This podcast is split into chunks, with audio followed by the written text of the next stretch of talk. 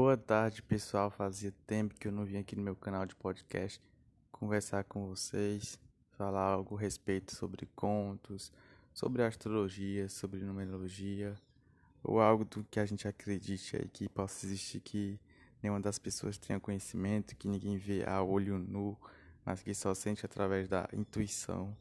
Então, questionado sobre o que seria uma mapa astral, Jonathan, afinal. Eu vim aqui nesse podcast explicar de forma resumida o que eu entendo por mapa astral, já que eu já tenho feito mais do que 40 mapas astrais de, de pessoas, de amigos, de colegas, e também já que eu tenho mais de 20 anos estudando astrologia, lidando com as pessoas e entendendo como que a, a energia dos 12 signos se manifesta através dessas pessoas das pessoas da nossa vida mesmo, que a gente convive, dos nossos colegas, amigos e também familiares. Existe uma conspiração do universo no momento que nós nascemos. Todos nós nascemos por uma conspiração divina e universal com um propósito.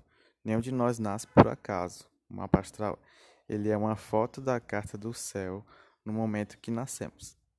Ele é cheio de dicas, para nós, no mapa astral, encontramos nossos traços de personalidade, temperamento, disposição mental, modo de se relacionar com o meio ambiente, com o convívio com as pessoas, as nossas aptidões e também as tendências que existem para nós dentro da nossa vida.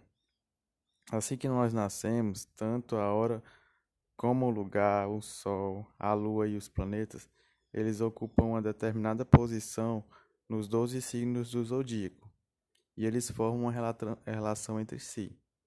Essa relação ela influencia sim a nossa vida, determinando a nossa personalidade e a forma como a gente vai lidar com a, as pessoas e com o meio na nossa vida.